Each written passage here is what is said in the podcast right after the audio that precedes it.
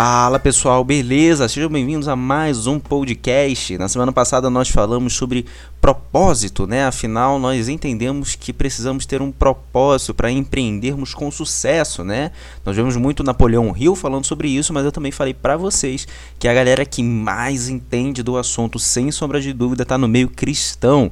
Então vai lá no episódio passado, se você não viu ainda e quer entender mais sobre o tema, vai lá ouvir o nosso último podcast sobre propósito. A gente conversa, tem um bate-papo bem legal lá sobre isso. Bate-papo basicamente sou eu e vocês, né? Bem, vamos lá, o nosso segundo podcast. Que desafio que é gravar um podcast, né? Porque é aquele negócio, produção de conteúdo você tem que priorizar, porque senão você deixa para fazer só no seu tempo livre, o tempo vai passando e você não faz. Hoje estou gravando aqui no domingo, eu ia trabalhar com outra coisa, mas decidi é, deixar essa outra coisa de lado para poder priorizar o podcast, senão você não faz e realmente você tem que priorizar para fazer. Gente, produção de conteúdo tem que estar na sua agenda, não é para produzir conteúdo só nos momentos livres. Você tem que produzir conteúdo sempre, tem que ser uma agenda sua, ok? No nosso podcast de hoje, nós vamos falar então um pouco sobre crenças limitantes, né? Como isso atrapalha a nossa vida e atrapalha o nosso empreendimento. Beleza? Vamos lá. Então, o que é uma crença limitante? Crença limitante é uma crença que ela distorce a realidade, né? Ela distorce a sua identidade, ela distorce quem você é e do que você é capaz, né? Crença limitante geralmente é algo que ou você criou sobre você ou alguém lançou sobre você e você aceitou aquilo como uma verdade, tá? Então, crença limitante são crenças que vão, como o próprio nome diz, vão te limitar, vão de alguma forma paralisar o seu crescimento, né? E evitar que você consiga utilizar aí o seu potencial. Vamos dar um exemplo. Vamos lá. De repente, em algum momento da sua vida, você fez algo errado, né? É natural as pessoas elas erram. E alguém olhou para você e falou: "Caramba, você errou, você é um burro, você é um fracassado". E essa pessoa ela tinha algum nível de importância para você. Então você tomou aquela, aquela essas palavras dessa pessoa como uma verdade para você e você começou a reproduzir na sua mente: "Poxa, é verdade, eu sou um burro, eu sou um fracassado, eu sou um burro, eu sou um fracassado". O que, acontece? A partir do momento que você começa a reproduzir muito isso na sua mente, a sua mente acaba tomando isso como uma realidade, né? Você começa a martelar demais isso na sua mente, a sua mente começa a entender e a interpretar isso como uma realidade. A partir do momento que a sua mente toma isso como uma realidade, você começa a ter comportamentos de quem é verdadeiramente burro e fracassado. Não que você seja, mas como você pensa tanto nisso, pensa tanto dessa forma, o seu comportamento vai ser o comportamento de uma pessoa que é uma pessoa burra, que é uma pessoa fracassada, ou pelo menos uma pessoa que se considera burra e fracassada. A partir do momento que você tem comportamentos de uma pessoa que se considera burra e fracassada, você vai gerar resultados, e esses resultados, obviamente, vão ser resultados de fracasso. Entende? Veja só o poder de uma crença limitante. Você não é uma pessoa burra, você não é uma pessoa fracassada, mas a partir do momento que você começa a gerar isso na sua mente o tempo todo, o tempo todo, os seus pensamentos vão gerar um comportamento em você, o seu comportamento vai gerar um resultado, e aí esse resultado ele vai retroalimentar aquele pensamento de que você é um burro e que você é um fracassado. Levi, você está dizendo então que na verdade a gente tem que manter aquele pensamento positivo que vai dar tudo certo. Gente, pensamento positivo por pensamento positivo não resolve. O pensamento é, ele gera um comportamento. O pensamento que vai realmente influenciar na sua vida é um pensamento que gera um comportamento. Nesse primeiro caso, você usou uma crença limitante tá, para gerar um comportamento e esse comportamento gerou um resultado que retroalimentou a sua crença limitante. No segundo caso, nós vamos gerar uma crença positiva sobre nós, algo que, que, que, fale mais sobre a nossa identidade, sobre a nossa verdade, e isso vai começar a gerar os nossos comportamentos. Se você se considera muito uma pessoa de sucesso, um empresário de sucesso, enfim, né, você passa a ter uma confiança maior, você passa a se comportar como uma pessoa de sucesso, e o seu comportamento vai gerar resultados que vão retroalimentar também esse pensamento. Então, não é só sobre, ai, pensamento positivo gera coisas positivas e pensamento negativo gera coisas negativas. Não, mas é que pensamentos que você alimenta demais na sua mente, eles vão gerar comportamentos. E esses comportamentos vão gerar resultados, né? E como nós já vimos, resultados vão lá confirmar esse pensamento, tá? O que nós precisamos tomar cuidado é que você que é empresário, você que quer empreender, muitas vezes você vai passar por alguns momentos da vida que você vai ser meio que mal julgado. Né? A gente não nasce dando certo, a gente não começa o empreendimento já do topo. Então o empreendimento ele tem um tempo de maturação. Durante muito tempo de maturação, você vai encontrar muitos, como dizem, diz lá a equipe do Thiago Negro no Primocast, podcast excelente, vale a pena lá ouvir, né? Você vai encontrar muitos CL tretas pela frente, né? Que tem aquela mentalidade de que é mentalidade de empregado, mas nem a mentalidade de um bom empregado, é a mentalidade de um mau empregado.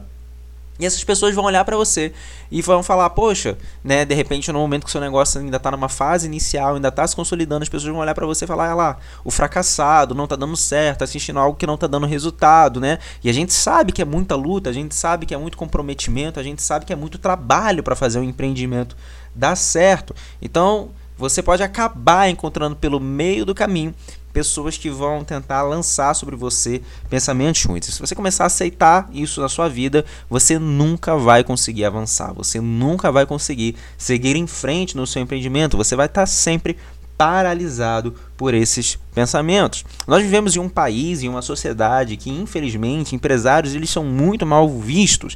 Parece que as pessoas chegam até ter certo nível de prazer quando o empresário se dá mal. Mas esquecem que é o empresário que gera empregos, que é o empresário que gera riqueza, que aquece, aquece a economia. Os empresários são extremamente importantes para a economia do país, principalmente os médio e pequenos empresários, tá bom? Não que os grandes não sejam, mas os médio e pequenos empresários movimentam uma grande parte da economia no país. E, infelizmente, a gente tem aí uma sociedade que vê muito mal os empresários. É só você ver, por exemplo, na, na, na dramaturgia aí, né? Às vezes o quase sempre, né? Às vezes não, quase sempre o empresário é aquele cara mal, né? É aquele cara que que é o, o, o, porco capitalista, vamos assim dizer, né? que oprime as pessoas, que faz tudo por poder. Sobre isso, eu quero ler uma parte do livro Mais que Abençoado de Robert Morris, para você que fala exatamente sobre isso. Só que eu tenho que pegar o livro porque eu esqueci de pegar. Olha que cabeção. Um segundo.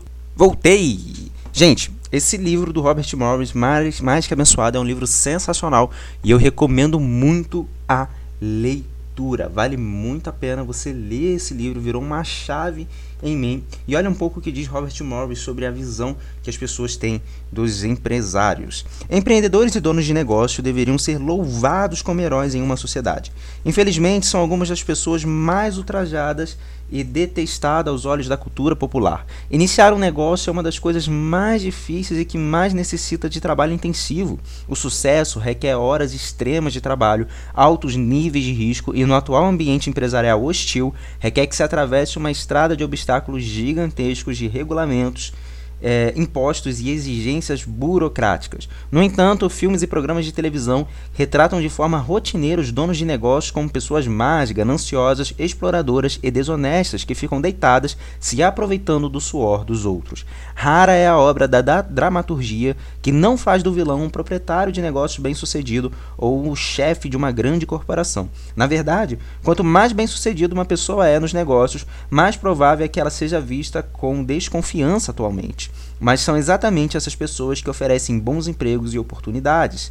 Não podemos todos trabalhar para o governo. Aproximadamente a metade de todos os empregos na nossa economia são gerados e mantidos em negócio pequeno e médio porte. Negócios, negócios geram riqueza. O produto interno bruto, PIB dos Estados Unidos, em 1917 foi de 59,7 bilhões de dólares em termos ajustados à inflação. Em 2017, foi de 19,3 trilhões. Trata-se de um aumento de mais de 300 vezes em 100 anos. Esse crescimento não ocorreu porque a riqueza foi transferida de outras nações. Ela foi gerada. Pessoas empreendedoras encontraram maneiras de transformar suor e engenhosidade em algo palpável e valioso. desenvolver um negócio bem-sucedido não é roubar. Isso não quer dizer que não existem pessoas desonestas ou, pessoas, ou, empresas inescrupulosas. Mas iniciar um negócio é um ato de coragem e desenvolver um negócio exige um esforço extraordinário. Bem, essa é a visão que a sociedade acaba carregando de um empresário, mas não consegue entender, como Robert Morris mostra, que empresário gera riqueza, que empresário é bom, empresário é amigo da sociedade, geram bons empregos, empre, empregos e as empresas de pequeno e médio porte são grandes responsáveis aí pela, pelo crescimento da economia mundial, tá? Então você não pode de forma alguma aceitar alguém tentar te é, te diminuir, por incrível que pareça, né? Te diminuir por você querer ser empresário, por você querer ser um empreendedor. Seu negócio vai ter momentos de baixa e você vai ter que saber lidar com isso, mas seu negócio vai ter momentos de alta e você também vai ter que saber lidar com isso, tá? Não você não precisa se envergonhar, você não precisa pedir desculpas por querer ser uma pessoa bem-sucedida, por ser excelente no que você faz e por confrontar a mediocridade de outras pessoas. Você não precisa se, se desculpar por confrontar a mediocridade de outras pessoas que infelizmente aceitam apenas ser mais uma, né? Então, Cada um tem a sua opinião, cada um tem aí a sua posição e o seu estilo de vida, mas nós aqui estamos falando para aqueles que querem algo mais da vida, ok? Bem, então nós entendemos o que é crença limitante e qual a importância de nós não abrigarmos. Eu quero tratar com você só uma crença que eu não sei nem como, se a gente pode bem classificar como uma crença limitante que a gente carrega, mas bem, é uma crença e ela limita a gente. Então vamos chamar de crença limitante também. Que, olha, JB Carvalho ele diz uma coisa que é muito interessante. JB Carvalho, se fosse você também, ouviria, um homem muito inteligente. Ele diz que o nosso nível de sucesso na vida está intimamente ligado com a maturidade que nós temos para entender que na vida nós não vamos fazer apenas o que nós gostamos.